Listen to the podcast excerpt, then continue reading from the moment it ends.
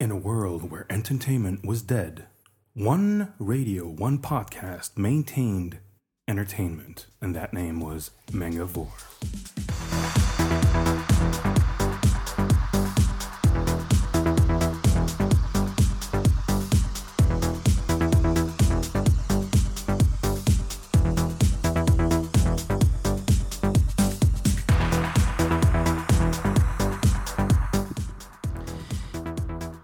Bienvenue à tous pour un nouvel épisode du podcast Mangavore après plus de c'est presque six mois d'absence. euh, Oui, on est de retour.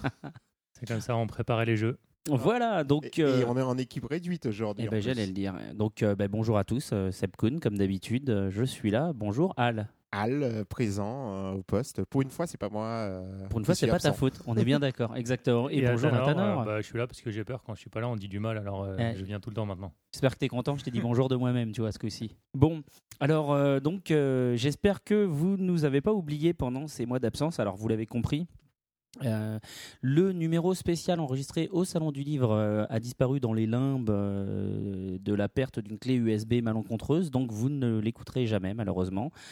Et euh, donc pour celui-ci, là, le numéro de l'été, nous avons donc décidé de faire un petit focus sur Japan Expo, évidemment, qui a eu lieu le mois dernier. Et du coup, on n'a pas d'invité, on va juste entre nous euh, donc euh, se faire les petites news comme d'habitude. Le donc retour ensuite sur Japan Expo, on va s'étendre un peu sur ce qui nous a plu, ce qui nous a pas plu. À Tanor, tu as ta petite rubrique. Préparez un petit japanard, ouais, vous avez loupé un super japamiam. Voilà, voilà, c'est vrai, c'est vrai. En plus, c'était pas mal. C'était pas mal. Ah, les- les Euh, petites Et puis il y aura les speed chroniques à la Ouais. fin, évidemment, et tout ça entrecou- entrecoupé de musique. euh, J'en voilà. ai lu plein en ce moment. euh, De quoi des mangas? Bah ouais, Ouais, moi aussi, ouais. Ça défile, hein. il y en a jamais eu autant. n'est-ce pas? Du coup, on va enchaîner avec les news. Alors, avant de commencer les news, est-ce que tu as vu le gros événement de Japan Expo cette année? La vieille licence qui ressortait au goût du jour? Euh, ah oui, qui d'accord. était- Qui était Sailor Moon. Exactement. Oui, bah Sailor Moon, justement, bah, oh, ça tombe bien, on croirait que c'est fait pour. Ça me permet de lancer ma première news, euh, puisque j'avais l'intention de vous parler du nouvel animé de Sailor Moon. C'était annoncé justement à Japan Expo. Euh, en fait, Toei Animation et Naoko Takeuchi et l'éditeur Kodansha ont donc annoncé que pour 2013, il y aurait un animé de la nouvelle série. Voilà, euh, on ne sait pas grand-chose pour l'instant de ce reboot, si ce n'est que l'opening sera chanté par le groupe Momohiro Clover Z, qui était présent à Japan Expo et donc euh, qui ont annoncé ça lors de leur passage sur scène. Euh, j'ai pas grand chose de plus à vous dire, à vrai dire, parce que pour l'instant, comme toujours avec les Japonais. Ah non, elle, sûrement pas, hein, c'est pas annoncé. Donc voilà, c'est à peu près tout. Euh, mais alors, puisque tu veux, tu parles de, de manga qui se relancerait et donc de renouveau du manga, est-ce que tu as vu un peu ce qu'essaye le Comic Zenon pour relancer l'industrie? Oui, oui, oui. Alors, c'est assez étonnant. Alors, Comic Zenon, c'est le magazine euh, de Tetsuhara, de Tetsuhara qui fait. Euh, de quoi? Tetsuhara, Hara. bah, il a fait Ken de base. voilà, mais, et de Tsukasa. Ojo, qui Oui, est l'auteur de City Hunter, qui était invité à. Japan Expo il y a deux ans. Exactement. Donc, ils ont leur propre magazine au Japon, euh, qui est maintenant au- de- dans les- la même boîte que les studios Ghibli. Ah non, Tokuma Shoten et Ghibli, ça fait plusieurs années maintenant qu'ils sont séparés. Donc Tokuma Shoten, c'est un éditeur, mais euh, même s'ils ont des liens historiques avec le studio Ghibli, maintenant c'est vraiment deux entreprises séparées depuis plusieurs années. Donc, du coup, Comic Zenon est maintenant euh, Après ça, qu'on publié. vienne pas dire que c'est un podcast d'experts. hein. Comic Zenon est publié donc par Tokuma Shoten. Et donc, euh, ben, comme en ce moment, il manque de, de, de D'auteurs. nouveaux sou- voilà, d'auteurs de nouveaux souffles au Japon, il lance le premier concours international de recherche de nouveaux talents. D'accord, enfin le premier chez eux, quoi, parce que Kandansha en fait euh, chaque année depuis. ah oui, euh, mais voilà. sauf que Kodansha le fait pour, euh, Pour remettre Kodansha. un prix et puis euh, à la rigueur un petit magazine. Alors que là, ils veulent vraiment intégrer euh, dans le magazine des auteurs étrangers. Donc le concours euh, s'arrête en mars 2013. Le thème, c'est écrire une lettre d'amour Ok, en manga, en j'imagine. manga, euh, une lettre d'amour muette, puisque forcément les étrangers ne parlent pas le japonais. D'accord, donc une euh, histoire sans texte. une histoire sans texte. Ouais, c'est pas malin ça. le premier prix, alors là c'est intéressant, vas-y dis-nous combien tu gagnes au premier prix? Tu gagnes alors 500 000 yens, donc c'est-à-dire à peu près 5000 euros. hein, Voilà, donc le deuxième mal. prix, 3000 euros. Voilà. Euh, Voilà, ainsi de suite. euh, voilà, donc du coup, c'est lucratif. ce Et le prix mal. de l'effort où tu gagnes 100 euros. Voilà. Voilà. Merci d'être venu. Donc du coup, eh ben, vite sur www.manga-édition.com. Audition. Euh, pardon, audition.com. euh, voilà. Tout à fait. Moi, je- honnêtement, moi, je suis pas persuadé que ce soit une bonne idée de vouloir faire un manga en muet. Ils auraient dû imposer la langue anglaise pour ensuite le traduire en, en japonais s'ils voulaient pas avoir effectivement des soumissions, enfin des, des propositions en français, en portugais, en tchèque, en je sais pas quoi. Mais en muet, euh, je suis, enfin voilà, moi, je pense qu'on perd quelque chose. Donc Mais du en coup, fait, euh, c'est surtout ce qui est inquiétant, c'est que c'est une nouvelle échelle dans justement euh, le problème du manga au Japon et le renouveau du manga. Donc on va sauter du coq à l'âne de... aux jeux vidéo. D'accord, ok, et ben enchaînons. Moi, dans ce cas-là, euh, je peux vous parler d'un truc euh, assez atypique. Il faut savoir que en Asie du Sud-Est, en fait, ils sont très amateurs de MMO.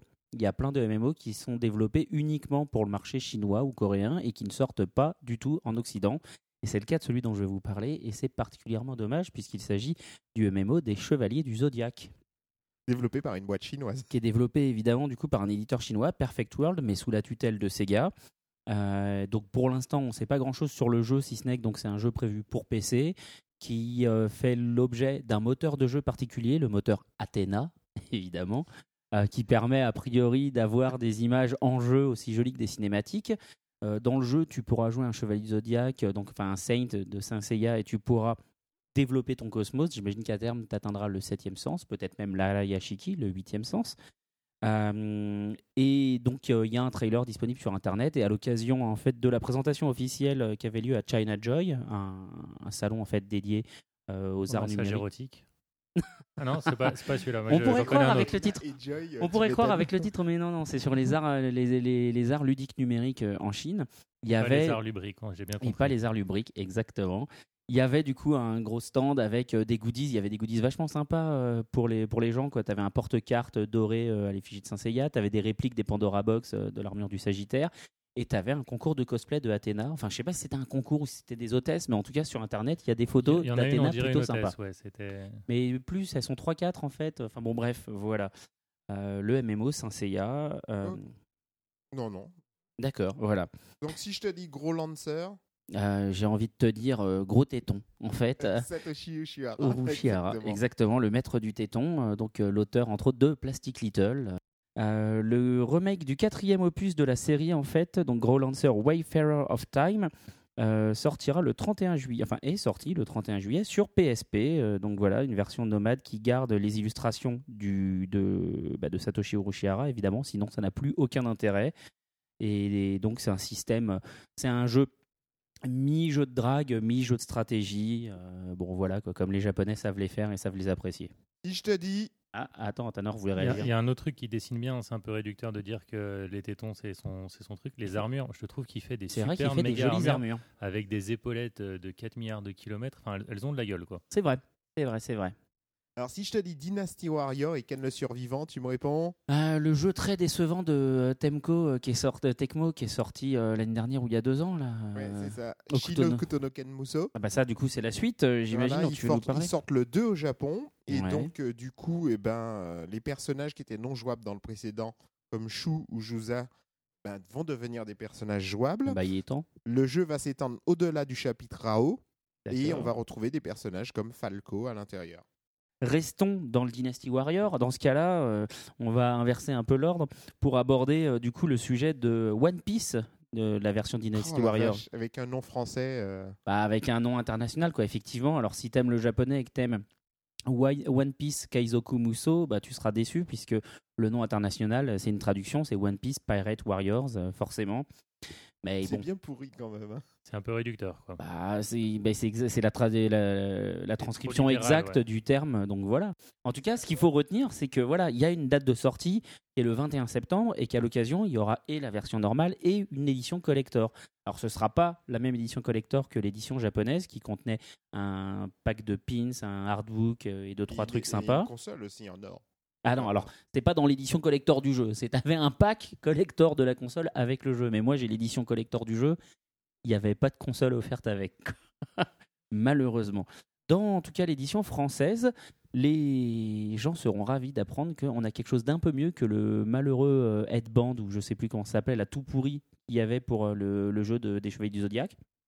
Là, on a le droit à un réplica du, euh, du second bateau de One Piece, le Thousand Sunny, qui devrait faire 22 cm de, long sur 14 de large et 21 de haut.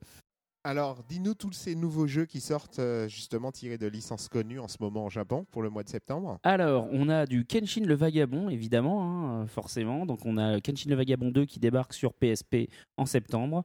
On a du Hunter Hunter, euh, donc euh, Wonder Adventure, qui débarque aussi sur PSP, pas loin dans ces moments-là.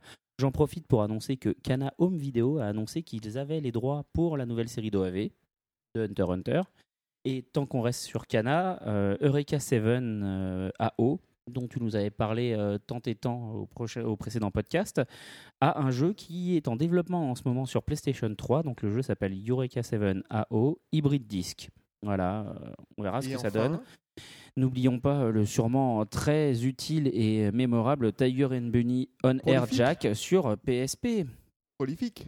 Prolifique, allez, allons-y. Voilà. Dans le même temps, d'ailleurs, je signale qu'il y a un coffret qui sort, euh, livre, sort au Japon avec un artbook entre autres à l'intérieur, réunissant toutes les illustrations euh, qui ont été faites sur Tiger and Bunny. Devine quel est le jeu français qui a été racheté par NHK au Japon. Ah, tournée manège? Non Plus récent. Plus récent, plus récent, plus récent. Le mec qui Pyramide. fait le plus, d'émi- le plus de jeux à la télé euh, en France. Ah, Il d'accord. est présent trois fois par jour à la télé. Alors, j'ai envie de dire Nagui, donc j'imagine que c'est tout le monde veut prendre sa place? Exactement. Donc euh, NHK a acheté euh, les droits pour faire une, une version japonaise de Tout le monde veut prendre sa place. Surprenant. Comme c'est une chaîne qui ne dépense pas d'argent, du moins qui ne veut pas faire de jeu d'argent, du coup, Bah, du coup, euh, j'imagine qu'on gagne pas d'argent. ils vont faire des points à la place. Ok, c'est génial. Points. Et avec tes points, Voilà. j'espère que tu comme peux gagner Nagui des objets. est inimitable, il y aura deux présentateurs. Ok, eh ben, ils font ce qu'ils veulent. Toujours dans les petites news people japonaises, j'ai appris que le PSG avait essayé d'acheter un joueur japonais, Kesuke Honda. Mais c'est for- formidable. Est-ce Qui qu'il sait faire euh, les, les mille mains quoi En gardien de but, il serait formidable. Honda, quoi. Qui joue au CSKA. Moscou. Qui est en ce moment l'un des meilleurs joueurs japonais. Ok, respect, respect, respect. Et combien ils ont proposé du coup pour l'acheter, t'as dit Ben, 13 millions. 13 millions. Euh, Et Mais son, en fait, le CSKA Moscou a refusé, donc du coup. C'est moche euh, ça. Ça, C'est moche. plus que ce qu'ils ont mis euh, pour acheter euh, le PSG handball, quoi. vu, hein Alors, un peu triste. Ouais, bah c'est ouais, bien mais bon. d'avoir un budget illimité pour t'acheter tous les joueurs dont tu as envie. Alors, Paris Manga, parle-nous un peu de Paris Manga. Alors, Paris Manga, en fait, euh, je me rends compte que tu as complètement zappé et que tu refuses de parler d'une de mes news, donc c'est pas grave, ok, je vais parler de Paris Manga à la place, mais je suis un petit peu triste, je dois t'avouer. Ben, euh, C'était celle sur Kazé, on y reviendra après du coup. Ah oui, oui, Voilà. oui, ben, on y reviendra après. N'est-ce pas? Donc euh, Paris Manga, euh, donc on a déjà les dates évidemment de la 14e édition, à savoir les 15 et 16 septembre euh, 2012. Ça se tient toujours au parc des expositions Paris Porte de Versailles. Et on a déjà trois invités japonais de nommer. On a Shigeto Koyama, qui est donc euh, un animateur et euh, character designer qui a travaillé sur des séries. euh, alors attends, je dis pas de bêtises. Oui, c'est ça, il est mecha et character designer, pardon. Et il a travaillé, entre autres, sur euh, Star Driver, sur Gurren Lagann, sur Gunbuster 2, euh, Moribito, Eureka 7, et entre autres, il était key animator euh, sur les longs métrages de l'impressionnante tétralogie Rebuild of Evangelion, Vache. n'est-ce pas? Donc, on a aussi Yoko Hanabusa, qui est mangaka, euh, qui est aussi professeur adjointe à l'université de création de la Toei Animation. Je ne savais même pas que la Toei avait sa propre université, mais bon, voilà. Euh, et surtout, son œuvre phare, c'est Lady Lady, qui est plus connue chez nous sous le nom de. Gwendoline. Et oui, voilà, n'est-ce pas? D'ailleurs, il existe un Gwendoline 2. Ah ouais? Donc, si ça se trouve, euh, ça va sortir en même temps. Ouais. manga, je veux dire. Ouais, mais je suis pas persuadé qu'il faille. Et sinon, le dernier invité, donc, c'est Yusuke Kozaki, donc qui est déjà venu en France, en l'occurrence, euh, en 2005, euh, pour le festival de la bande dessinée d'Angoulême. Il était invité à l'époque par Taifu euh, Comics, qui est le premier éditeur à avoir donc publié cet auteur en France, puisque c'est l'auteur de Kyoko Karasuma, inspecteur à Asakusa. Et il est également Kara designer, entre autres sur Speedgrapher ou Orahani O. C'est un peu compliqué comme titre, désolé. Et dans des jeux vidéo comme No More Heroes, Lord of Vermillon et Os Tatakae Oendan. Et enfin, dernièrement, euh, son dernier euh, travail en fait publié en France, c'est tout simplement les illustrations du roman de Gans Minus chez Tonkam. Oui, effectivement. Et oui, oui. voilà, voilà. Pour Donc c'est sur euh, Paris Manga, comme ils font aussi une petite partie comics, Oh, ils font pas une Juste- petite petite partie comics, c'est 80%. juste pour euh, marquer le coup, quoi, histoire de changer, on aura encore un acteur de... Til, til, til, Non, ça sera pas Tilk ce coup-ci parce qu'il a fait les 74 dernières éditions. Donc euh, ça sera, euh, je crois que c'est la nana qui vient. euh, Ah, celle qui fait euh, cette série euh, Sanctuaire ou Sanctuaire, je sais plus. euh, ah, je sais pas. En tout cas, j'ai juste envie de dire aux organisateurs, oui, la science-fiction en France ne se limite pas à Stargate. Non, On- il y a aussi Star Wars. Attends, attends, j'avais encore un truc sur Paris Manga. Enfin, c'est pas sur Paris Manga, mais ça se passe au même endroit et quasiment au Oui, même il y a le moment. salon Emmaüs avant, donc on voit des restes quand on arrive. C'est moche, c'est moche, c'est moche. Non, non, mais du 7 au 9 septembre, euh, au parc des expositions de Versailles, justement, enfin de Paris, euh, porte de Versailles, il y a le Shooting and Games Show, qui est donc le salon de l'airsoft et du tir de loisirs. Bon, voilà. Moi, c'est pas un truc qui me branche euh, particulièrement, mais c'était juste pour dire que euh, il y aura Missa. Si tu associes les deux, ça fait shooting sur. Ok. Donc, il y aura Missa Missa, qui est l'égérie du magazine d'airsoft euh, japonais, euh, Arms Magazine, qui est numéro un mondial dans le euh, secteur. Donc voilà, c'est l'invité vedette du salon, donc une petite japonaise mignonne avec un flingue. Je suis sûr que ça va plaire à un paquet d'auditeurs, c'est pour ça que je voulais en parler. Par contre, moi j'avais vu un truc là sur, sur internet au sujet d'une chaîne de télé Ah oui, oui, oui, d'animation ont là, qui débarquait. C'est assez étonnant, une nouvelle chaîne de télévision. C'est Jeffrey Kastenberg, le PDG de Vas-y, fais-moi rêver. Qui a annoncé euh, qu'il planchait sur une euh, chaîne de télévision DreamWorks pour pouvoir en fait décliner, euh, comme il le fait déjà, pas mal de, de leurs films en, en différentes séries En comme les. Pingouins, etc. En fait, c'est pour faire le Disney Channel Disney de Channel, chez euh, Oui, c'est ça. DreamWorks. Mais de toutes les façons, faut pas oublier que c'est tous des anciens de Disney, donc euh, Normal. les chats ne font pas des chiens. D'accord. C'est joli. Alors, t'as vu qu'on a un nouvel éditeur de manga? Ouais, ouais, voilà, plus un recycleur. Ouais, je préfère cette expression. Euh, on a IDP, donc euh, le label vidéo euh, bien connu, qui se lance dans le manga, mais qui va faire que du boys love, apparemment, ou en tout cas dans un premier temps. Donc des titres issus de l'éditeur plutôt inconnu en France, j'ai envie de dire Kaiyosha. Voilà. Et donc, pour l'instant, ils ont annoncé deux titres. En fait, ils ont annoncé Tactic Train de Mizuka et My Brain, My Bride, pardon, de Piyoko Shitose. Voilà, qui va faire encore hurler plein de petits fans de Boys Love. Voilà, effectivement, pour rappel, Piyoko Shitose, c'est euh, l'auteur qui fait euh, les titres les plus hard du catalogue Boys Love de chez, euh, de chez Tonkam. Mais si. Et c'est l'éditeur, enfin, c'est les titres, effectivement, qui font couler le plus de hentai. Voilà, ça fait, c'est ceux qui font euh, euh, couler le plus de e-encre sur Internet, parce que euh, dedans, dans les histoires, vous avez des garçons qui s'attachent, qui se menottent, qui. Oh, Il y a des super scénarios aussi, du genre euh, T'as cassé la figurine que j'ai payée très très cher, va falloir que tu paies. Et en nature.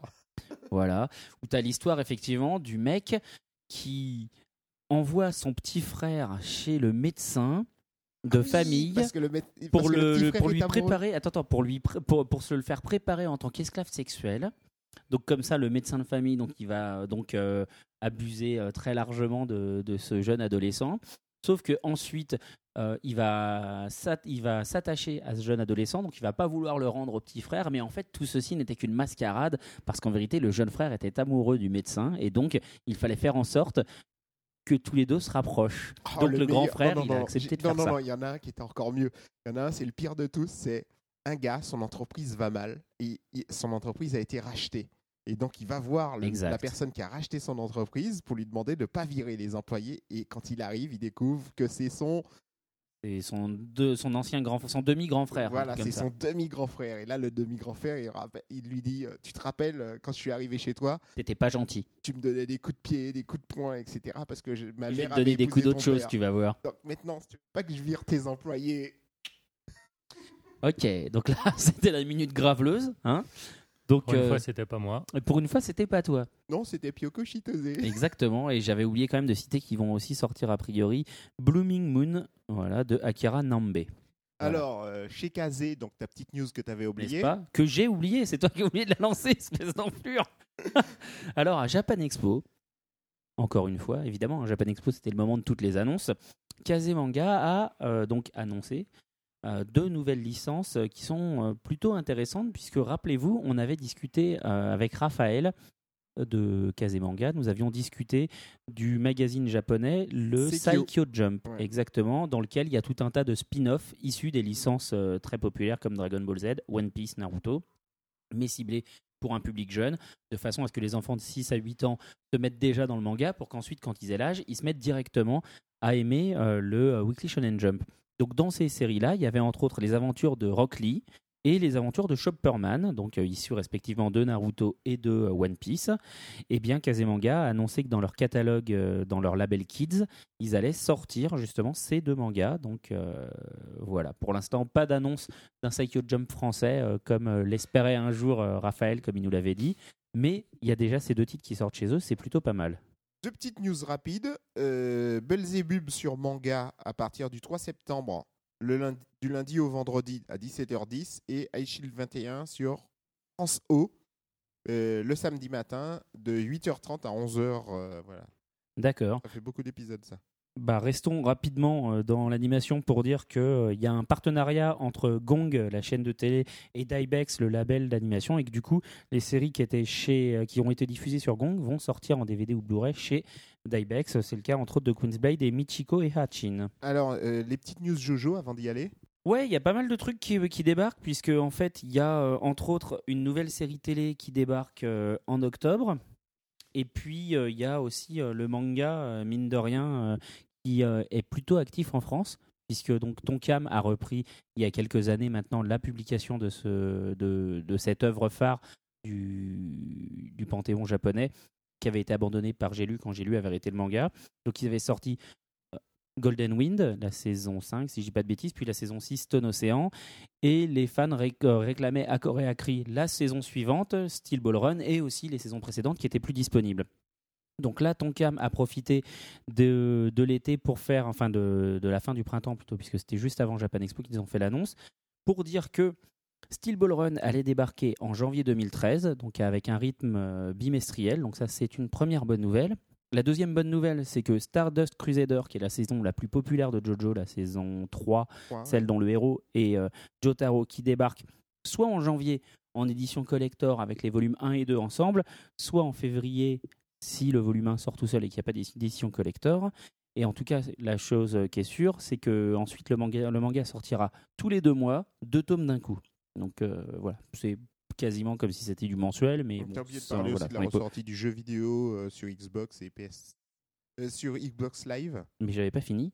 Ah, Parce que, entre autres, euh, je voulais aussi dire que il, euh, potentiellement, euh, l'éditeur laissait la porte ouverte à la possibilité de sortir la saison 1 du, du manga en 2013. Et ensuite, effectivement, j'enchaîne en disant que Jojo Bizarre Adventure en SD, en HD, pardon, devrait sortir sur le Xbox Live Arcade. Est-ce que vu les dessins, il y a un besoin de haute définition? Mais c'est pas moche, hein, Jojo. C'est un style particulier, mais c'est vraiment pas moche du tout. Quoi. Moi, j'aime beaucoup. Deux petites news rapides. Gantz, ça s'achève effectivement au Japon. Ah bon? Ouais, ouais, ouais. ouais. Ah ouais. Donc euh, là, le, de- en ce moment, dans la publication, la guerre est finie. C'est ton cam qui va être euh, triste, quoi. Voilà, exactement. Donc euh, le dernier Mais volume sortira chez Tonkam en vont avoir mars. une limite. Le dernier volume, le volume final, sortira chez Tonkam en mars. Et une autre série de Tonkam qui s'arrête, qui dure depuis un siècle.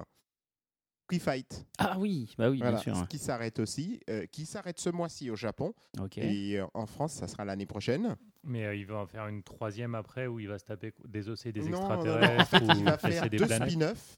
Il va faire deux spin-offs, dont un avec euh, comment il s'appelle le méchant? Kiryu? Kiryu, euh, Ouais, qui est, euh, en fait, c'est pour ça qu'il est venu en France pour la dédicace à Japan Expo, parce qu'il voulait voir le musée du Louvre. Là où il a rencontré la nana. euh, Voilà. Et donc, le dernier épisode va se passer, du moins, le, le spin-off va se passer d'un volume, va se passer au musée du Louvre. D'accord, Voilà. pas mal. Et, et donc, euh, et après, il va enchaîner sur une nouvelle série Ok, ok. qui aura rien à voir avec euh, le free fight, mais qui aura toujours à voir avec la baston. D'accord, et ben écoute, on verra bien ce que ça donne. Alors c'est pas mal, on a entamé les news avec euh, le revival euh, d'une vieille série phare, autant achever euh, les news de la même façon. Est-ce que tu as vu un peu l'annonce sur la série la plus célèbre de l'animation japonaise Ouais, ouais, moi je, je l'ai vu. Donc euh, ils nous Ah sortent oui, un nouveau oui, film oui, de Dragon. Ball. Oui, oui, oui, oui, oui, c'est ça. Exactement, un nouveau film de DBZ.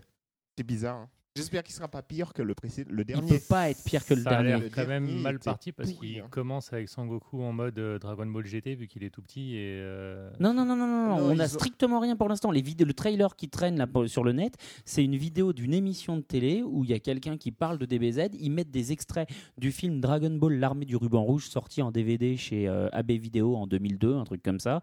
Et euh, dedans, ils disent juste, vous avez vu à l'époque, on avait mis du budget, bah là aussi, on va mettre du budget. Et puis Toriyama, il est sur Travaille Et on va ouais. essayer de remettre euh, un max d'effets modernes pour que les gens kiffent euh, la série. Mais on sait rien dessus, on sait pas de quoi ça parle, on sait pas combien de temps ça va durer, on sait pas qui va être le méchant.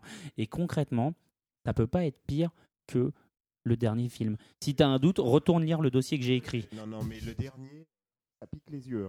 Ah mais c'est tellement mauvais. Voilà, Donc donc, voilà. si on se faisait une petite pause musicale. Ah ouais, là, il faut. il faut absolument. Donc, on va enchaîner sur un titre de Flo que je n'ai pas encore choisi, mais de toute façon, toutes les dédicaces musicales de, de ce podcast seront en rapport avec le Japan Expo que nous venons de passer. À tout, tout à à l'heure.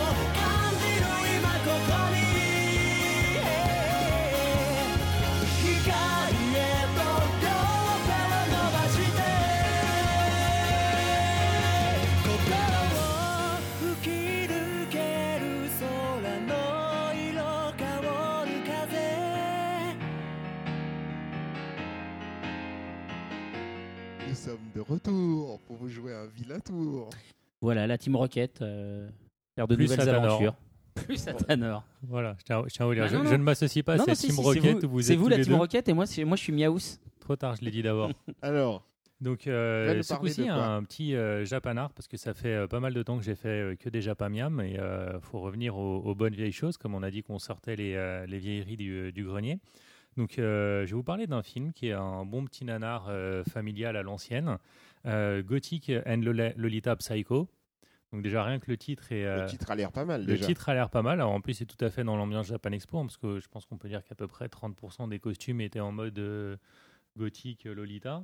facile, hein, peut-être même un 50%, même si c'était un, un peu, un, peu moins, un peu moins violent que, que l'édition de l'an passé. Il y avait un peu moins de costumes, j'ai trouvé. Euh, donc, dans l'ambiance Japan Expo, on a Gothic et Lolita Psycho, euh, un bon petit nanar. euh, alors, je vous préviens tout de suite, ça s'adresse à la catégorie de personnes qui aiment les films dégueux. D'accord, c'est du gore. C'est euh, du gore. Ah, gore a- ou gore euh, sexe Gore sang, gore sang non, euh, pas, euh, pas gore sec. Gore, gore sexe, on... je ferai un, un, un japanar euh, spécial dessus, un japan lupanar euh, spécial dessus, mais euh, Mais tu nous le promets depuis un an.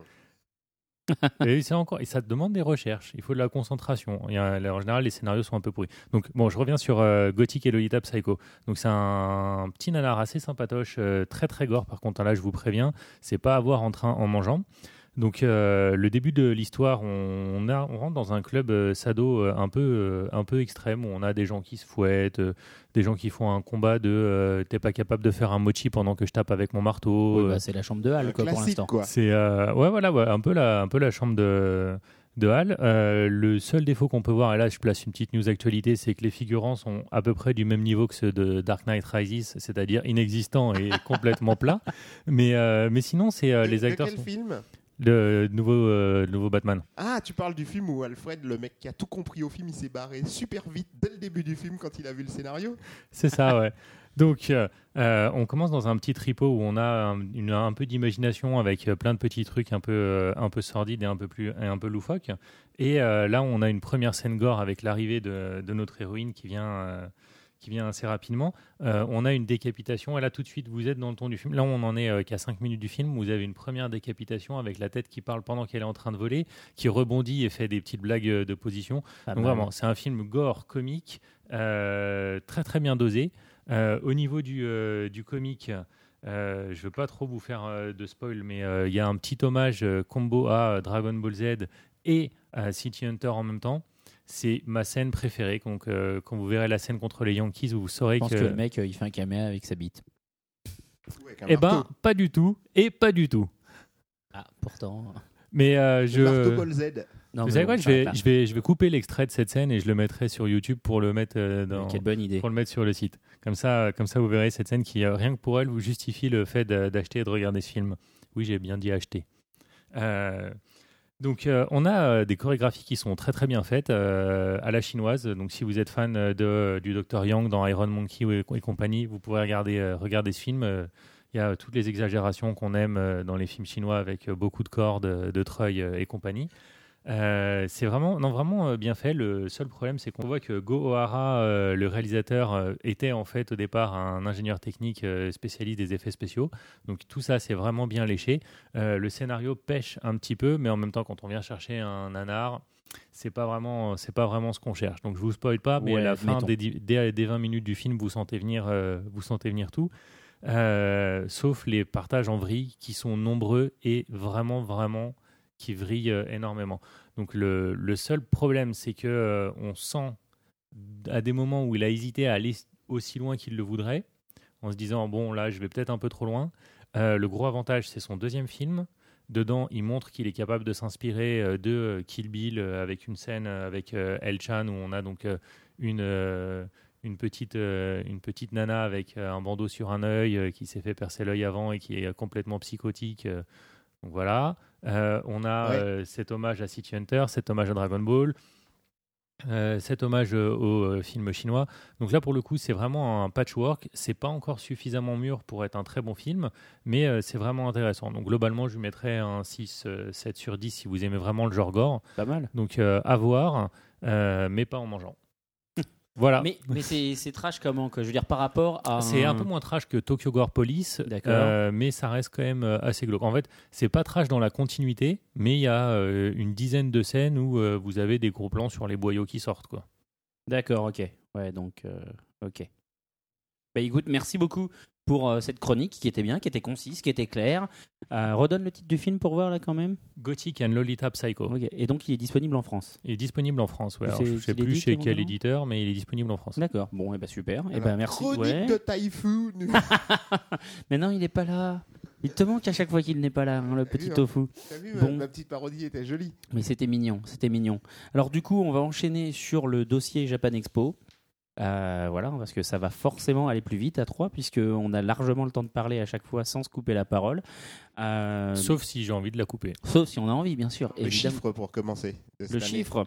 Alors, euh, ben, le chiffre officiel est pas encore paru. Par contre, euh, il dit, il pense que euh, ils sont aux alentours des, enfin, de plus de 200 000 visiteurs, sachant que l'année dernière, le chiffre officiel c'était 190 000, euh, 190 858 visites qui étaient moi, les- pour l'instant, le seul que j'ai vu, c'était le préliminaire, c'était 2002. 202 000, tu veux dire Oui, 202 000, pardon. Voilà, c'est ça. Mais par contre, il n'est pas encore, euh, il sera euh, officialisé, euh, je pense, d'ici quelques semaines. Voilà. Alors, t'as vu la nouvelle pour Japan Expo USA Euh, non, j'ai pas vu la, je l'avais pas vu la nouvelle Ouais, officielle ils en ont fait. annoncé euh, pendant ce Japan Expo que, qu'ils allaient s'étendre euh, aux USA. Donc ils D'accord. ouvrent la franchise aux USA ou ils s'en occupent eux-mêmes? Ben, apparemment, ils y participent avec un partenaire américain. En fait, ils font ce qu'ils ont fait l'année dernière avec Japan euh, Expo Belgium, où ils étaient en partenariat avec des, euh, bah, avec des organisateurs locaux, ce qui n'est plus le cas cette année. C'est pour ça qu'il faudrait les réinviter. Mais le mail est parti. hein. Ensuite, Ah. ils sont en vacances simplement. C'est possible après euh, temps de travail. Oui, voilà. Comme ça, ils pourraient nous en parler euh, de vive voix. Voilà. Donc alors, ok, finissons rapidement les news. euh, comment euh, du coup business autour de Japan Expo. Donc oui, Japan Expo USA. Effectivement, en partenariat avec euh, quelqu'un aux États-Unis. En même temps, c'est normal. euh, je veux dire, euh, c'est de l'autre côté de la mer, enfin de l'océan. C'est assez compliqué de, de tout gérer soi-même. En revanche, en Belgique, c'est ce que je disais. L'année dernière, ils ont fait ça. J'imagine qu'ils n'étaient pas totalement satisfaits de la performance de leurs partenaires, puisque cette année, ils ont décidé de fonder une société belge qui s'appelle donc CFA Benelux et qui est donc pas CFA une fois? Bravo. Bravo pour ce, ce calembour qui va donc nous aliéner tout euh, notre public euh, potentiel belge. Alors hein. je suis, je suis désolé, je regarde les Jeux Olympiques en ce moment et du coup je subis les commentaires des commentateurs de France 2 qui font perdre à peu près autant de points de QI que si je regardais Plus belle la vie. Quoi. Donc, Ah euh, oui, non, mais bon, après. Ah oui, du en coup, c'est pour ça d'accord, ça explique, euh, bien sûr. Je m'excuse. Tout- Je, je justifie rarement mes vannes pourries, mais alors vrai. là, je, je, mets, je mets ça sur leur dos. Gérard Rolls, je t'emmerde. Bon, donc en tout cas, euh, voilà, CFA Benelux, euh, qui est donc maintenant une filiale de euh, CFA Event, va s'occuper de Japan Expo Belgium, qui est donc le pendant belge de Japan Expo et qui va donc fonctionner exactement de la même façon que le, le pendant français. J'enchaîne ensuite sur le Japan Expo Awards, le palmarès. Catégorie manga, nous avons en meilleur shonen GTO Shonen 14 Days, enfin 14 Days. En meilleur shoujo, on a Denge, donc c'est chez Epica. Meilleur shoujo, nous avons Dengeki Daisy qui est chez Kazemanga. Et meilleur seinen, c'est vraiment mérité pour le coup, c'est Ashita no Joe chez Glénat. Excellent manga sur la box. Allez Catégorie le trouver celui-là. Hein. de quoi Ashita no Joe? En meilleur seinen, le- tu veux dire? Meilleur scénario avec tout ce qui sort. euh, Ouais, mais vraiment, Ashita no Joe, vache. c'est vraiment bien. Ouais, mais et je tout pense ce en qui plus sort. que sur le Seinen, c'est là où il y a la concurrence la plus rude, parce que c'est là où ces Ouais. dernières années, il y a eu le plus de variété, de titres. Moi, ça euh, m'a fait du exactement. mal Le titre justement à intéressant. cause de ça. C'est euh, li- limite sur la sur le seinen, on a beaucoup plus de variété que sur le shonen ou le shoujo qui sont Ouais. très typés. Bien sur le seinen, ça vaudrait le coup de ça créer des sous-titres. que On a des sous-titres par pas de catégorie. seinen qu'on va chercher tout en bas un vieux truc qui est sorti il y a 20 siècles. Non, mais sauf qu'il est sorti récemment en France. Il hein. a été édité récemment, mais, euh, mais peu importe. même, Bah même non, au-delà de peu ça, importe Ça pas. dire qu'on n'a rien fait de bien depuis. Bah, ou que les éditeurs français ont rien sorti de ça bien. veut dire Enfin, que rien d'aussi bien. La, la sortie la plus mémorable de cette année. C'est ça, hein. C'est pas forcément mon choix, mais c'est un choix que je respecte parce que c'est vraiment un très bon titre. Je suis d'accord. Bref, catégorie animée. Euh, nous avons donc en meilleure série animée de manga Full Metal Alchemist Brotherhood et en meilleure série originale Eden of East. Comme quoi la popularité ça aide aussi. hein. Grave parce que Brotherhood, moi je trouve que c'est loin d'être. euh, Enfin, ça vaut pas il le y a pas manga. il a- il n'y a pas tant de choses qui sont sorties en même temps cette année, donc euh, Souvent à Japan Expo, les prix c'est souvent reconnu. hein. bah, évidemment les gens ils votent aussi. Enfin bref. Catégorie de meilleur jeu vidéo sur console de salon The Legend of Zelda Skyward Sword. Voilà. Donc sur Wii. Et euh, meilleur. c'est pas que la popularité, hein, vu qu'il y a plus que 10 personnes qui ont une Wii en France. euh, pas dire ça. hein. La Wii, euh, c'est super bien Zelda, vendu. quoi. euh, C'est pas parce que tu l'aimes pas, t'as c'est quand même. quatre jeux, t'as Zelda, c'est le seul dont, dont tu connais le nom. Mais arrêtez, arrêtez, s'il vous plaît. On est là pour discuter, pas pour faire de la polémique. euh, S'il vous plaît, s'il vous plaît. Arrêtons, arrêtons. Je vous demande de vous arrêter. Et donc le meilleur jeu sur console portable, c'est donc Super Mario 3D Land, qui était Encore effectivement excellent. Bah vrai oui, mais en même temps, il est bon. Qu'est-ce que je te dis On va pas sous prétexte qu'il faut faire de l'élitisme, on va bon, pas le choisir. coup, La ça sert à rien 3DS de euh. XL est vraiment, apporte vraiment une plus-value par rapport à l'ancienne euh, 3DS. C'est Donc ce que tout le monde dit? Moralité, ça sert plus à rien de créer et autant refaire uniquement les mêmes licences. bah, c'est ce qu'Hollywood fait arrêt. depuis maintenant 20 ans. euh, et ça marche. Hein, effectivement. vous emmerde avec la rubrique. Batman. Non, mais, le eh, dernier Batman. Si je Bah, t'emmerde là, hein. Al, il faut le dire. T'as pas besoin de mettre de scénario, ça cartonne. T'as vu, il, faut, il force hein, quand même. Il force pour pouvoir dire son truc. Bon, et donc Naoki Urasawa, qui était donc l'invité d'honneur du salon, a été au même temps, on lui a décerné, décerné en même temps, pardon, un prix d'honneur récompensant l'ensemble de son œuvre. Et voilà. Y compris Yawara, s'il vous plaît, sortez-le en France. Hein. Bah, surtout quand on sort euh, quelque chose comme euh, Billy Bat, quoi. Je veux dire, on peut sortir Yawara. Bah, t'as bientôt euh, de lui qui sort, euh, comment ça s'appelle, euh, l'un l'un de ses plus gros succès? Buster Keaton? Buster Keaton, ouais. Buster Keaton, pardon. Buster Keaton. Ouais, c'est Sort pas, bientôt. c'est pas mon préféré. hein. Non, on sait Oui, tous que c'est. Yawara, ton préféré. Non, mais vra- enfin, vraiment, oui, je trouve que Yawara, euh, il y a une certaine fraîcheur, euh, une. euh, Ouais, mais les mangas sportifs, euh, pas Ouais. vraiment ça. hein. Enfin bon, revenons sur Japan Expo. Alors, je vous propose qu'on fasse ça par étapes. Euh, parlons déjà de l'espace euh, dans sa globalité. Donc, je ne sais pas si vous avez vu, si vous avez eu le temps un peu de faire un tour euh, du salon. C'était très grand. C'était très grand, n'est-ce pas? Il y avait C'est très grand, on respirait il y avait beaucoup plus beaucoup de que. personnes qui avaient des, euh, des, des beefsteaks One Piece gonflables. Exact. Ouais, ouais, ouais. C'est euh, assez bien trouvé. Il y avait beaucoup de goodies cette année, de toute façon, en général. Alors ça, on y viendra après. Pour l'instant, parlons de l'espace. Voilà. Est-ce que vous trouviez que c'était les- l'espace et les stands? Est-ce que euh, Alors, au niveau de le- du stand, j'ai pas trouvé un nombre de stands plus grand, en tout cas au niveau de stands euh, intéressants qui, euh, qui, me, qui attiraient l'œil, si ce n'est encore une fois euh, le travail du stand de Kiun qui était, euh, bah, comme d'hab, euh, vraiment enfin, assez époustouflant. Le stand de Tonkam qui était euh, très intéressant et dynamique. Euh, D'ailleurs, je reviendrai après sur Tonkam parce qu'au niveau des événements, au niveau des événements, je pense que c'est euh, les events Tokam qui, euh, pour moi, ont le plus marqué ce Japan Expo. Euh, non, en fait, j'ai trouvé qu'il y avait. c'est bizarre, hein, parce qu'il y avait de la place, je respirais plus, et j'avais plus l'impression qu'il y avait moins de gens, qu'il y avait plus de contenu dans, dans le salon. C'était c'était mon impression. Donc c'est pour ça quand, quand vous me dites que les chiffres sont euh, 20 000 visiteurs de plus que l'an passé, bah, c'est pas du tout ce que j'ai ressenti. Et toi, t'es venu quel jour déjà? J'ai fait samedi et dimanche. Toi, t'as fait samedi et dimanche. Et en fait, il y avait énormément de monde le jeudi. Il y avait vraiment beaucoup de monde le jeudi. Et le samedi, quand même, le samedi, il faut pas. je euh, travaille, moi, monsieur. Je travaille. Moi aussi, je travaille. Je travaillais à la Japan Expo, en l'occurrence. Mais bon. Non, il y a une constatation que j'ai faite sur ce Japan Expo. J'ai trouvé ça assez étonnant. Il y a à peu près 3-4 ans de ça. Tu vas voir qu'il va pas parler des stands ou de l'espace. Justement, si, si, si. Le... Dans l'allée centrale, il y avait le stand Kana avec QB. Ouais. Voilà, qui était immense, très très grand. C'était le plus grand stand du salon. Il y avait le grand QB géant dedans.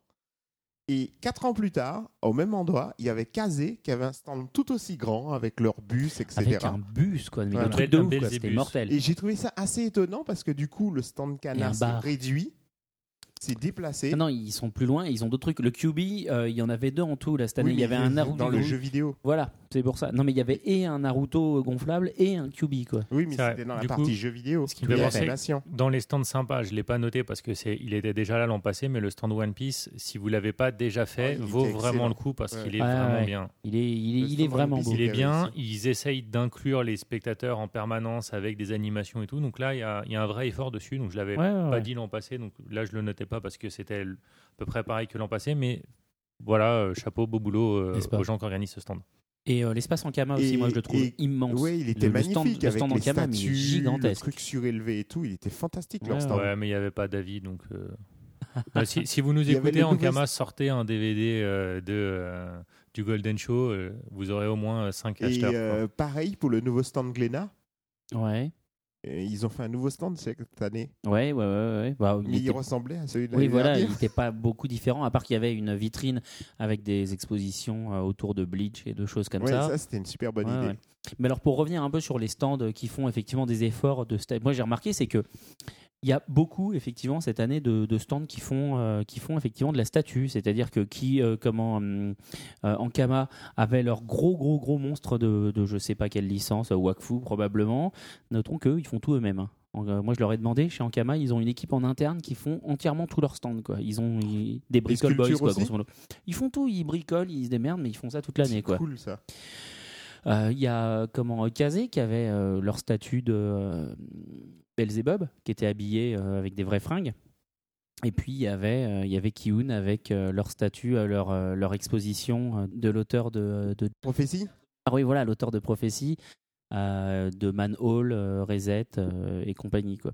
T'as repéré le stand de figurines qui était juste à côté du stand de, de Kion Oui tout à fait le stand Soumé, mais en l'occurrence euh, Ouais, des petits amateurs qui percent, ça Voilà, c'est ça exactement. Mais non, mais ce qui est, c'était pas plus mal qu'ils soient à côté de Kyun puisque c'est eux qui ont fait les statues euh, taille réelle de, de leur expo. Après, Au on, moins comme ça, euh, c'était pas mal. on peut parler justement, là, on va rebondir là-dessus pour attaquer la partie euh, goodies. Ouais. Donc, sur les figurines, j'ai remarqué effectivement un essor des ventes de figurines collector. Donc, euh, j'imagine que Ikea doit vendre beaucoup de Billy avec, euh, avec les, petites, euh, les petits espaces de verre. N'est-ce pas? Euh, Tsume est effectivement, je pense, euh, le marchand en rapport qualité-prix euh, le plus intéressant.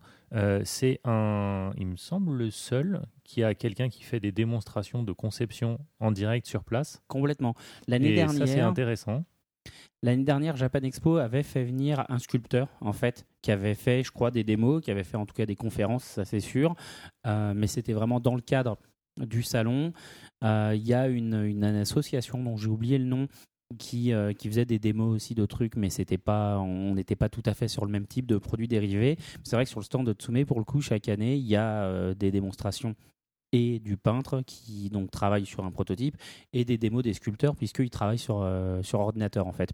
Donc c'est vrai que ça permet de voir comment ils fonctionnent. Le stand Square Enix qui était juste à côté, moi j'ai trouvé ça dommage, ils avaient des très beaux produits à exposer, Mais, ils avaient Ouais, non, mais je veux dire, tous présentaient des protos. Je veux dire, chez Tsume aussi, ils avaient des produits euh, qui étaient en work in progress. Mais non, moi, ce que j'ai trouvé dommage, c'est qu'ils avaient un écran immense euh, de, je sais pas, un 80 de diagonale, un truc comme ça, en hauteur. Ce qui fait que quand tu passais, tu avais l'écran qui te, tu vois, qui t'interpellait. Du coup, tu regardais pas, en fait, les vitrines. Enfin, moi, je sais que je suis passé plusieurs fois et, euh, j'ai dû commencer à regarder les vitrines qu'au bout de la troisième fois parce qu'à chaque fois, j'étais vraiment euh, happé par l'écran euh, et ses couleurs flashy.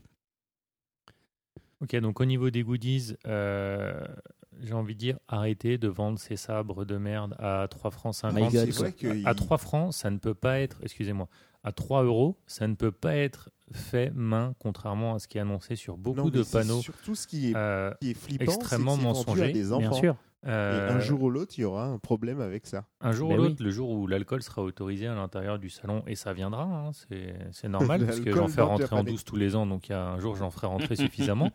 Mais euh, non, effectivement, non, et en plus, euh, je trouve ça ridicule. Enfin, vendez des, euh, des beaux produits, oui.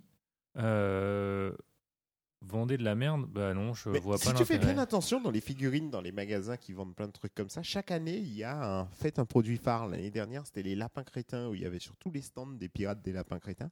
Et cette année, mais au niveau des répliques d'armes de série, mais il y en avait plein. Ah oui, il y avait les armes de Bleach, Bleach, il y en Non, mais avait euh, dès énormément. l'année dernière. L'année Ah oui, dernière, mais je me souviens, dernière, j'étais, j'étais dans le stand juste en face, je les voyais quoi. Ils ont commencé le salon, les armes, elles étaient vendues genre à 35 ou 40 euros. Ensuite, le jour d'après, elles tombaient à 30 euros, puis 20, puis 10. Et le dernier, le dimanche après-midi, elles étaient entre 10 et 5 euros pour Ouais, s'en mais là, débarrasser. Ils se sont déchaînés cette année. Il y avait plein de stands qui en faisaient. Le- C'était impressionnant. hein. Alors le problème, là, on va en venir à autre chose, c'est qu'il faut aussi, dans ce cas-là, éduquer le public à faire la différence, enfin à comprendre ce qu'est la contrefaçon, euh, quel est le problème posé par les objets de contrefaçon, et ensuite à faire la différence entre euh, des, produits dérivés de contrefaçon ou non. Parce que les armes, hein. là, c'est relativement, euh, relativement facile de faire la différence, surtout quand elles sont vendues à 5 euros. Mais euh, mais il y a plein de trucs, il y a plein de produits dérivés, entre autres dans les figurines, qui sont euh, clairement des copies de produits épuisés. Et forcément, les fans, ils cherchent pas, enfin, c'est pas qu'ils cherchent pas à comprendre, mais le produit, il a l'air officiel, l'emballage, il a l'air officiel. Bah, regarde Donc, les, euh, les, boobs- les ta- tapis de souris boobs. Alors, les tapis Il y de a souris, plus de faux que de vrais. les tapis de souris. euh, Il y a plus de faux avec- boobs que de vrais, c'est normal. C'est normal, voilà. Mais regarde les figurines, regarde Rosario plus Vampire. Rosario plus Vampire, c'est une série qui est relativement populaire, populaire en France. Euh, les goodies, euh, il y en a eu, les produits dérivés, il y en a eu très peu, euh, tirés à très peu d'exemplaires. Résultat, elles sont épuisées depuis pas mal de temps. Elles ont donc une cote, elles valent assez cher et elles sont dures à trouver. Donc, quand un fan il passe sur un stand d'une boutique, un stand à Japan Expo, il se dit ok, c'est une boutique à Japan Expo, donc c'est un vrai revendeur. Il voit cinq statues à 50 euros, et ben il se dit bah ok, j'en prends une. Alors qu'en vérité, euh, on- le mec il peut pas en avoir 5, il peut surtout pas les vendre à 50 euros parce qu'en fait elles partent à 120 sur eBay. Mais, euh, mais il faut apprendre aux gens aussi ce que c'est que la contrefaçon et comment Comme- la reconnaître. Ouais, mais rappelle-toi la guerre avec les CDSM. Elle a été perdue euh, au final. Euh, oui, mais les CD, enfin, c'est différent. Bah, c'est Enfin, différent parce qu'il y a un vrai abus sur les prix des CD. Enfin, je suis désolé, là on rentre sur un autre débat, mais euh, on gardera ça peut-être pour un autre dossier. Mais sur les CD, il y a un vrai abus sur les prix.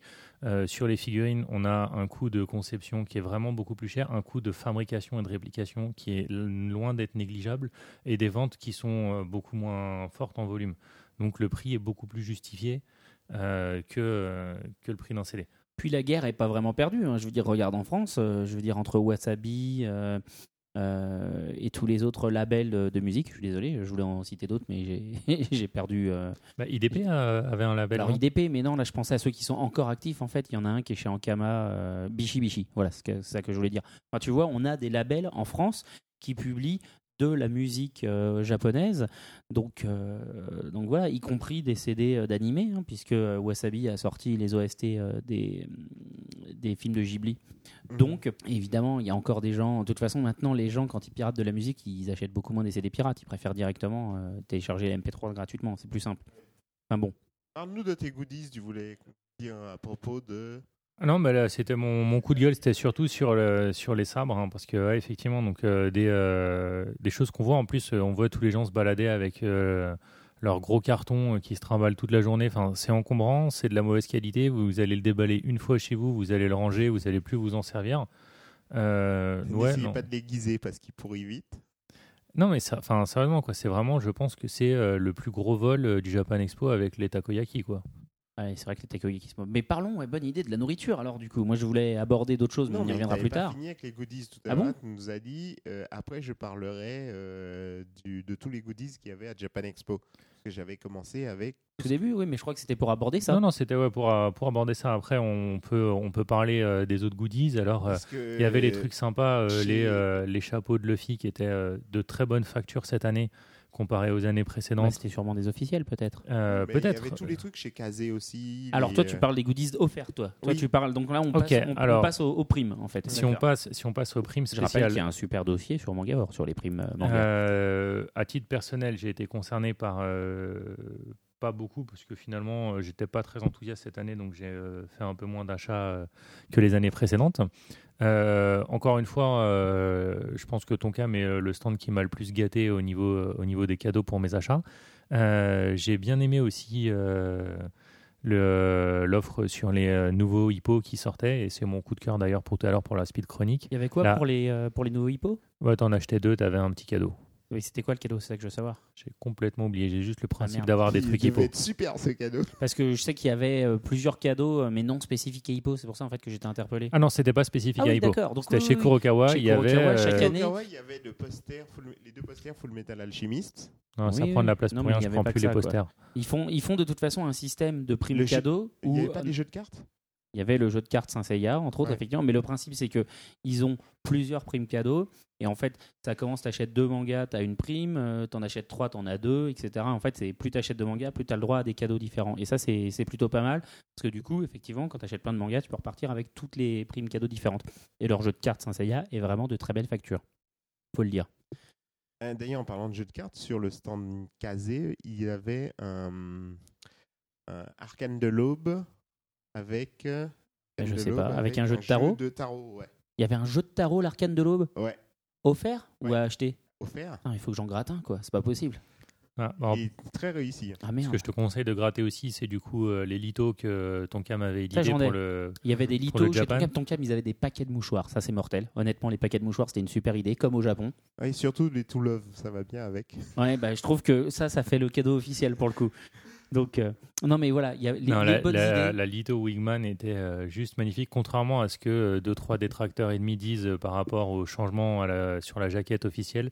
Je trouve que la jaquette française est euh, Elles merveilleuse. sont chouettes, hein. les jaquettes françaises sont chouettes, je suis Alors d'accord. voilà, donc effectivement, c'est pas la jaquette originale. Mais effectivement, de toute il y, a, façon, ils n'avaient pas le choix. il y a eu un petit changement. une demande de l'éditeur. Euh, mais euh, voilà, elle est mortelle. Enfin, je veux bien me plaindre et dire il n'y a pas de respect de l'original quand on massacre et quand on taille au couteau. Par exemple, à- essayer de regarder un film euh, doublé en, doublé en russe ou doublé en polonais avec une seule voix pour toute l'intégralité du film. Je peux vous dire, j'en ai maté des nanars comme ça aussi. Euh, là, c'est du massacre. Ah bah, Euh, la la- les couvertures de Wingman, elles sont superbes. Al, il a La décidé de parler par-dessus tout le monde Ok, non-stop la première version euh, chez Player One. étaient magnifiques. Chez Player One, ouais, je, je l'ai encore. D'ailleurs, si quelqu'un veut le premier tome, euh, je l'offre à qui vient le chercher. Moi, je les garde, mes manga players de C'était Wingman. bien moche. hein. Mais ils sont Ah ouais, moches, mais maintenant, ils j'ai ont une valeur historique. ça me suffit, ça prend de la place après. Euh, alors donc ouais, je disais dans les cadeaux un peu moi qui m'avait marqué, il y avait le jeu de cartes euh, de chez euh, Kurokawa, il y avait donc les paquets de mouchoirs de chez Tonkam, il y avait les pochettes euh, plastiques chez Kazé, ils en avaient des, des très chouettes, puis ils avaient des bouteilles d'eau dans tous les sens Oui, aussi. Euh, Il y- avait le- la canette d'énergie drink. la canette d'energy drink, tout à fait. Euh, non, mais il y avait vraiment plein de trucs cette année. Euh, ça m'a fait penser justement un peu à cette remarque que tu, que tu nous as faite l'année dernière où tu avais entendu un type sur un stand demander Vous m'offrez quoi si j'achète chez vous? Et ben, en même temps, j'ai envie de dire que les, les éditeurs ils participent un peu à ça. Quoi. Ils font plein de cadeaux, donc forcément, les gens ils vont y prendre goût. Quoi. Donc, euh, Mais après, est-ce que c'était pas aussi la bonne idée d'un salon, justement, de se différencier d'une simple boutique bien en proposant des choses? Parce que quel Bien intérêt d'aller s'en- de payer 10 euros de, de RER plus 12 euros de, et 17 si on vient le samedi d'entrée du salon plus après tout ça pour pouvoir payer des, euh, Bien sûr, tes acheter mangas des mangas qu'on pourra acheter à la Fnac. Ouais, mais t'économises parce que tu payes ton sabre 3 euros au lieu de l'acheter 250. C'est ça. Oui, donc vu comme ça, puis faire la queue pendant 3 heures pour manger Ouais. des takoyaki qui sont pas si bons que ça. Ouais, c'est pas, c'est pas le fait qu'ils soient pas si bons que ça. Ils, ils, ils- ils sont corrects, ça va, mais euh, Ils sont juste vendus. euh, c'est voilà, c'est juste les tarifs. Donc alors bon, alors euh, les responsables de Japan Expo, euh, Jeff et euh, Thomas nous avaient expliqué que c'est hors de leur euh, juridiction. ouais, les tarifs, euh, les tarifs sont imposés euh, par euh, la société qui loue l'espace. Effectivement, mais dans ce cas-là, ramenons, euh, ramenons plus d'associations parce qu'il y avait euh, deux associations cette année qui faisaient des cours de cuisine qui étaient très sympathiques. Et ben, faisons-en 10 l'an prochain. Mhm. En tout cas, moi je dirais pour ma part que j'ai beaucoup aimé ce Japan Expo plus que celui de l'année dernière. Pourquoi? Dis-moi Euh, donc.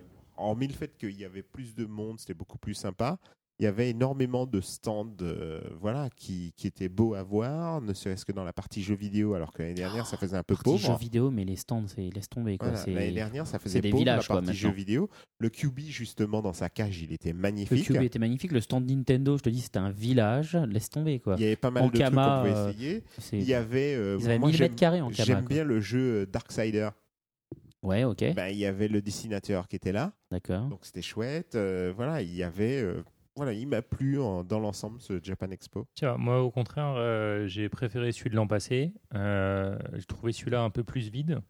Euh, on se faisait une remarque euh, avec Tofu. euh, là, c'est plus pour, euh, pour la partie Comic Con. Mais cette année, on avait un été extrêmement chargé en sortie de films de super-héros. Comment se fait-il qu'il y ait eu zéro annonce, zéro exclusivité, zéro trailer sur euh, le Batman, le Spider-Man, euh, le prochain Avenger ou quoi que ce soit. Tous les Comic-Con aux États-Unis, que ce soit euh, le, le principal de San Diego ou un petit, ont des, euh, des choses qui sont liées à c'est pas l'actualité. Parce que justement, ce Euh, Comic-Con le n'est pas un Comic-Con officiel? C'était réservé peut-être pour le Comic Con de San Diego qui était la semaine d'après, quoi. Non, non, parce que euh, dans euh, il y avait il, a- il y avait une actualité française un peu décalée sur certaines sorties. Enfin, il y a, il y, a, il y a plein de choses à faire. Il y Il y a, avait Superman au Comic-Con. Non, Ah, Il y avait la bande-annonce de Superman au Comic-Con. Aux, aux- De San aux- Diego de Oui, d'accord. Mais il n'y avait Ouais. pas que ça. Marvel a fait des annonces sur tous les a, nouveaux films à il y a venir. vraiment plein de trucs à faire et je trouve ça dommage qu'il n'y ait pas de synergie avec euh, les majors et tout ça. Si on veut que le Comic Con grandisse, il faut impliquer tous les acteurs.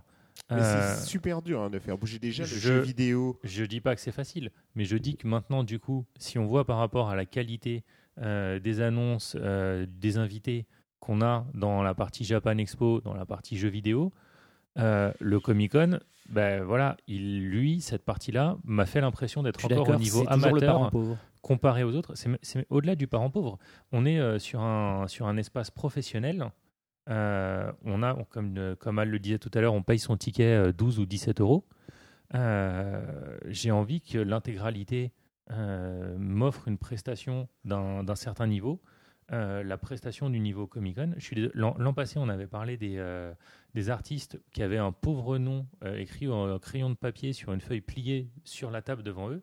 On a, tout- on n'avait toujours pas de, de nom visible de loin.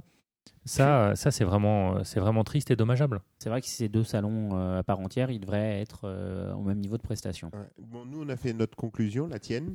Bah, moi, la mienne, c'est que euh, je trouve que vraiment le, salon, euh, en tout cas, moi, je vais parler que de la partie Japan Expo parce que c'est vrai que je m'aventure très rarement et très peu dans la partie Comic Con. Je trouve que le salon a bien grandi ces dernières années. hein. C'est ce que je disais l'année dernière. Il y a énormément d'animations, il y a énormément de choses.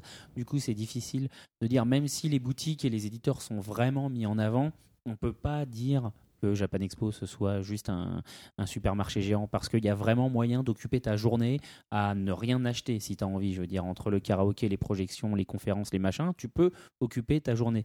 Par contre, pour moi, le gros point noir reste que, vu la taille, euh, étant donné la taille qu'a pris le salon, moi, ce, que, ce qui m'attriste énormément, c'est que les invités qui sont mis en gros sur les affiches, mais c'est impossible de les voir, quoi, quasiment. Enfin, tu les entreaperçois éventuellement le temps d'une table pas dire que ronde. Tetsuya, mais, euh, Tetsuya Saoratari, tu l'as pas vu sur son ring. Je parle des invités du salon. Ah, bah, c'était un invité du Non, salon. c'est un invité par invité éditeur. Voilà. Ah oui. Alors, par contre, ce qui me permet de dire quand même un point positif, donc je reviens tout à l'heure parce que j'ai peut-être été un peu sec sur la partie euh, Comic Con, sur la partie Japan Expo, on voit une vraie synergie avec les éditeurs qui investissent tous, euh, enfin peut-être pas tous, mais grandement dans la, dans la grande majorité pour faire venir des, euh, des Des auteurs. auteurs. D'ailleurs, les séances de dédicaces sont sur leur stand et pas sur euh, l'espace dédicace du salon, euh, avec des animations. Moi, je veux dire, cette année, ton cam m'a bluffé sur l'intégralité de ce qu'ils ont fait, que ça soit le super show revival des années 80 qui était vraiment excellent. Je vous conseille d'aller le voir sur YouTube ou sur le site de Japan quand il sera disponible. Les, stands- le- le- le- les combats de catch qui étaient, bah, c'était autre chose que les combats de catch de euh, de l'an passé, quoi. Ouais, ouais. Ouais, moi, je l'ai malheureusement raté. Le... Les deux animations, je les ai ratées. Les deux, c'est à peu près les deux seules que je voulais vraiment faire. et les- J'étais occupé à chaque fois. Alors après, on pourra dire que c'est dommage que le, le revival, la dernière édition, ait été repoussé plusieurs fois d'une heure, d'une heure, d'une heure. Euh, Ah. C'était Ah, le, problèmes techniques. euh, Ouais, bon, ça, ça, ça arrive, hein, mais après, moi, un tu. problème technique. On, euh, on- on n'est est des visiteurs, on peste. C'est notre droit, tu vois. On est, on est des visiteurs, on est en plus français, donc on a doublement droit le de droit de se plaindre. n'est-ce pas? Donc voilà, tout ça pour dire que le Japan Expo de, enfin Japan Expo de cette année, moi, je l'ai trouvé franchement réussi, euh, si ce n'est effectivement que, euh, enfin, voilà, j'aurais kiffé euh, avoir une dédicace d'Urasawa par exemple. non, mais voilà, c'est vrai que les auteurs, encore cette année, lui, on l'a vu. Je veux dire, il a fait ses concerts, etc. C'était quand même, voilà, c'est Ah bah un des auteurs qu'on a si- le plus si vu on entre guillemets. parle de Urasawa. Là, on a un auteur, euh, un des plus grands auteurs de, de, de cette partie de siècle, Ouais, euh, qui, vient, qui vient en France. Enfin, il est vraiment prolifique, il Non, a un style ouais, super varié. Euh, L'espace exposition Urasawa, c'était que des planches en français. Il n'y avait aucun original. Il y avait, ah bah, j'ai envie de dire, aucune valeur ajoutée parce qu'on avait le nom de la planche, l'année de publication, mais on n'avait aucun texte explicatif. Alors que on a tellement de personnes au sein de l'organisation de Japan Expo qui ont une culture phénoménale, qui sont capables de nous, a- de nous ouvrir les yeux en nous donnant une autre lecture, de mettre en relation avec si dans les gens de la CFA, il y a tant de personnes qui sont capables Avec de faire une analyse critique Ouais, de eh ben, dans ce cas-là, hein. avec, euh, les, euh, avec les bénévoles, avec les éditeurs, il y a tellement de gens dans ce milieu qui sont prêts à faire partager cette Dans le milieu, connaissance, je suis d'accord. à donner, à donner les moyens euh, de comprendre, de mettre en relation avec l'histoire de l'histoire euh, contemporaine, avec euh, des points, des points d'actualité, avec d'autres choses. Il y a vraiment moyen de faire une, une exposition complète. J'étais un peu frustré sur l'expo Urasawa. Les planches étaient très belles, mais il manquait quelque chose. Je me dis, ok, d'accord, je regarde les, j'ouvre les mangas à la maison. En fait, c'est les images en plus grand ici. Ouais, non mais je, vois où tu vas venir et je suis assez d'accord somme toute. Mais ce sera le mot de la fin car il faut faire une petite euh, pause musicale avant d'enchaîner sur les speed chroniques et s'en aller parce que Al euh, va nous chasser dans pas longtemps.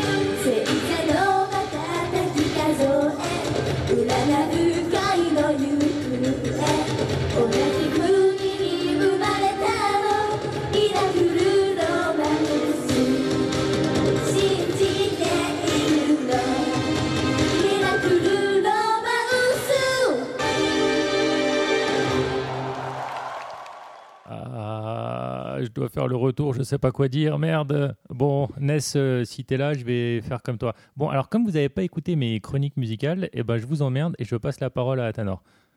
Voilà, donc, euh, ma- Magnifique retour plateau. n'est-ce pas? Ma, ma speed chronique à moi, bah, j'ai un peu spoilé tout à l'heure, parce que c'est un peu mon style de spoiler les, euh, spoiler les choses. Je vais vous spoiler plein de trucs la prochaine fois. Spoiler, arrête de spoiler. Exactement, je vous spoil que je vais vous spoiler. Même ça, tu vois, je vous spoil. C'est c'est ouf. C'est moche. Euh, donc moi, c'est les... Spoilception. Spoilception, un spoil dans le spoil. Euh, donc moi, c'est la, la troisième saison de, de, troisième de Hippo.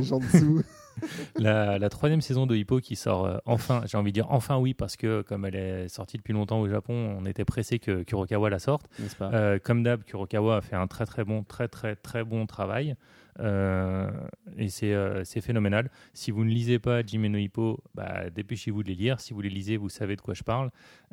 C'est vraiment un manga qui est fun, qui a des moments d'émotion. Le dessin progresse en qualité, ce qui est assez rare de nos jours, hein, parce que je peux prendre Naruto pour exemple, où c'est plutôt l'effet inverse. Euh, donc non, vraiment, Jimmy no Hippo, euh, ma speed chronique du mois, mon coup de cœur du mois. C'était bien speed. Donc, euh, moi, je vais faire une première très très speed chronique. Je laisserai la place à Al ensuite et je reviendrai moi sur la mienne. À la base, je voulais parler de Hippo comme toi et je suis vraiment d'accord avec toi. C'est un très très bon manga de sport. C'est un très très bon shonen qui utilise de manière exceptionnelle les codes spécifiques à ce genre.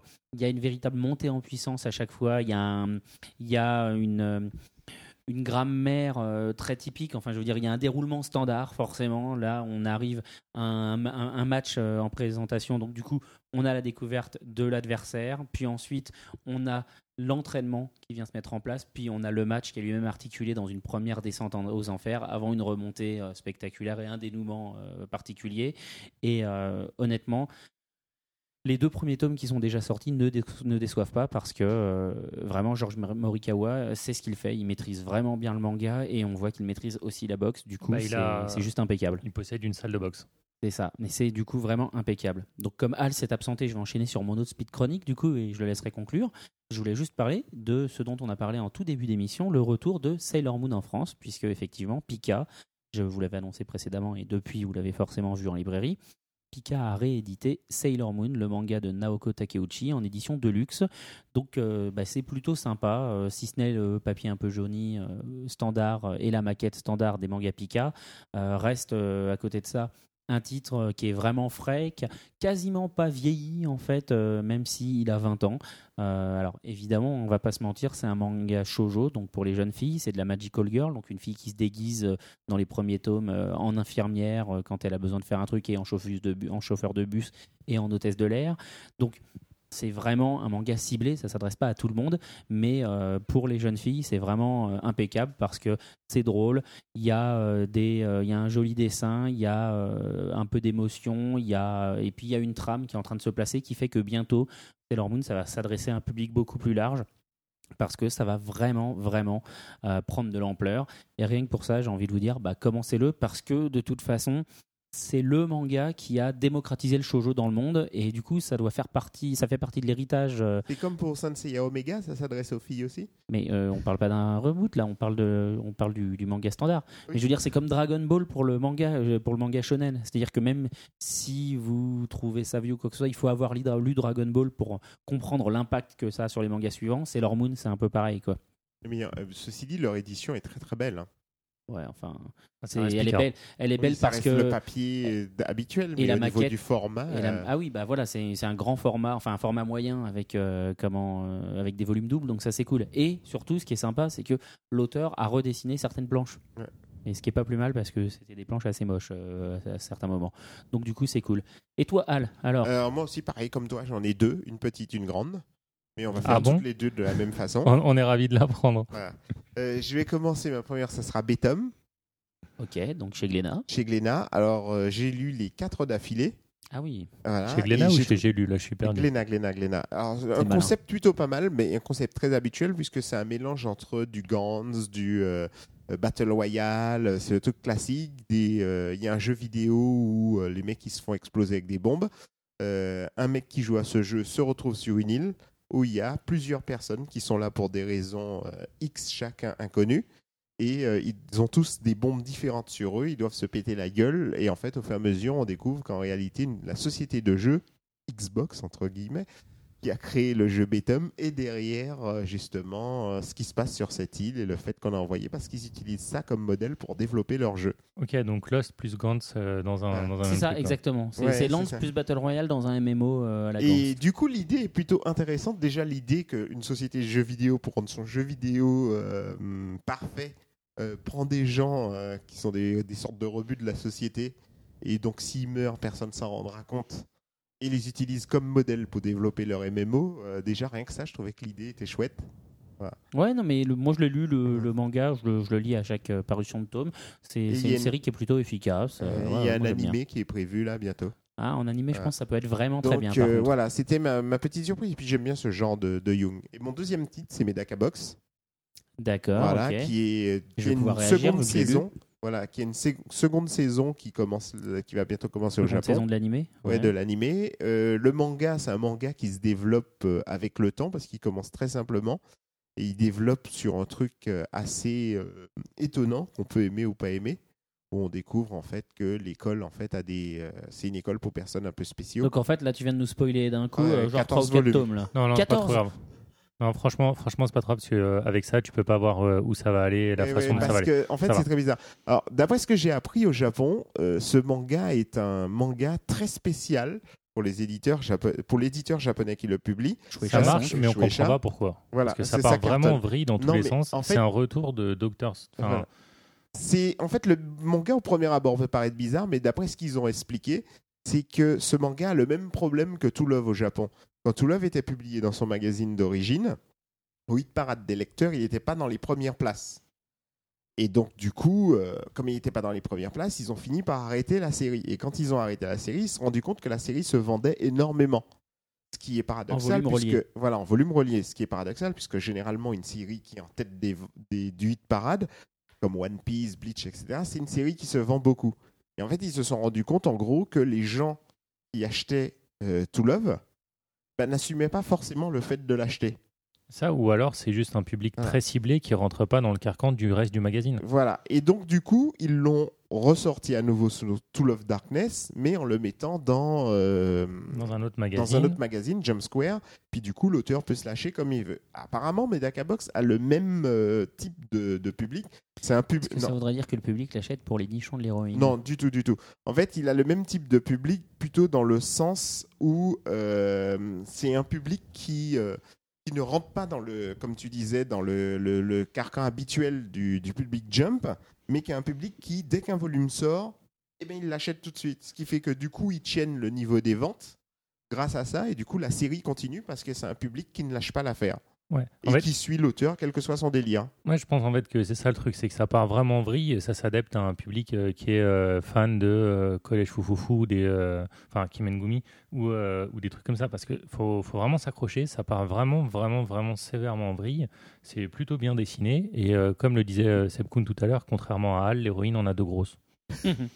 Oui, mais Parce c'est que- pas ça qui est important. Parce que moi j'ai eu le tome 1, euh, c'est sympathique quoi. Mais je veux dire, Non, c'est non, ça- sympathique ça change comme très vite Haruhi au- Suzumiya, le, le premier. Non, tome, mais entre ça se guillemets. les, développe les- les- les énormément. deux premiers tomes sont juste là pour placer les personnages. Mhm. L'histoire commence au euh, troisième tome euh, et tu as un pseudo deuxième saison à partir du dixième tome. D'accord, ok. Bah, t'as, Ok, ok. Voilà, as plusieurs rythmes.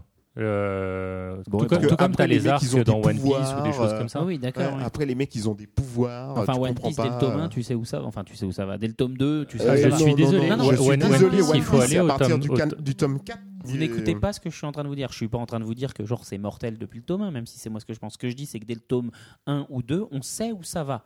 Je veux dire, on sait dès le début que c'est une histoire de pirates avec des gars qui ont des pouvoirs magiques. Ouais, Alors que alors, le tome 1 de Megdaka Box, moi je l'ai lu, c'est l'histoire d'une meuf qui ouvre une boîte dans laquelle les gens peuvent se plaindre et où du coup elle aide un mec euh, qui est amoureux d'une nana ou euh, enfin tu vois, on, on sait pas de quoi ça parle. Alors, c'est la de responsable des élèves qui dit Mon rôle dans la vie, c'est de rendre service aux autres. Donc c'est très Oui. important parce que ça, c'est le, le leitmotiv de toute l'histoire après.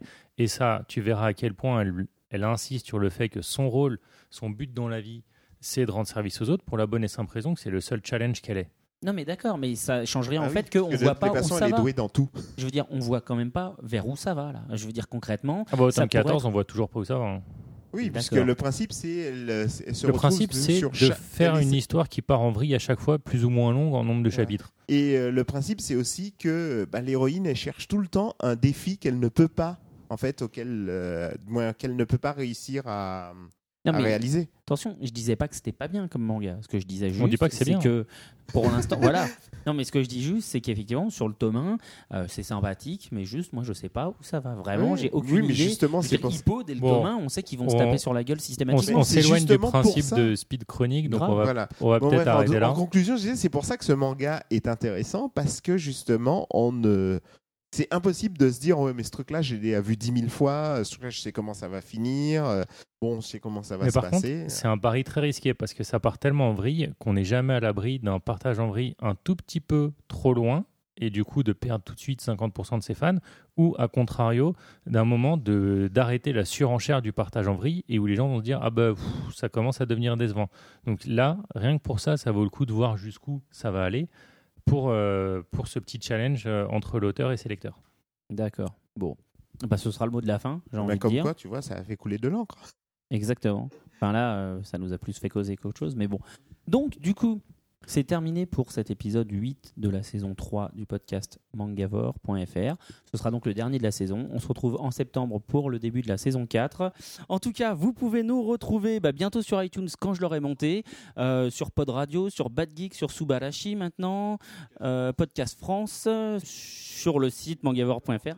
Donc voilà, on vous donne rendez-vous euh, ouais, mi-septembre. On va essayer de faire ça plus suffisamment tôt pour que ce soit mis en ligne mi-septembre. On vous tiendra au courant évidemment pour le streaming puisqu'on va essayer de faire en sorte qu'il y ait du- à nouveau du streaming et on espère surtout que l'équipe sera, au complet à ce moment-là. On vous donne euh, donc rendez-vous. euh, enfin, d'ici là, on vous souhaite de passer de très bonnes vacances si vous êtes en vacances. Bon courage pour ceux qui, comme nous, travaillent. Et euh, d'ici là, lisez plein de mangas. Bye et bye. encourager l'équipe de France de handball aux Jeux Olympiques. Ouais, voilà. Allez, bye bye. Oui, c'est ça, oui. bye.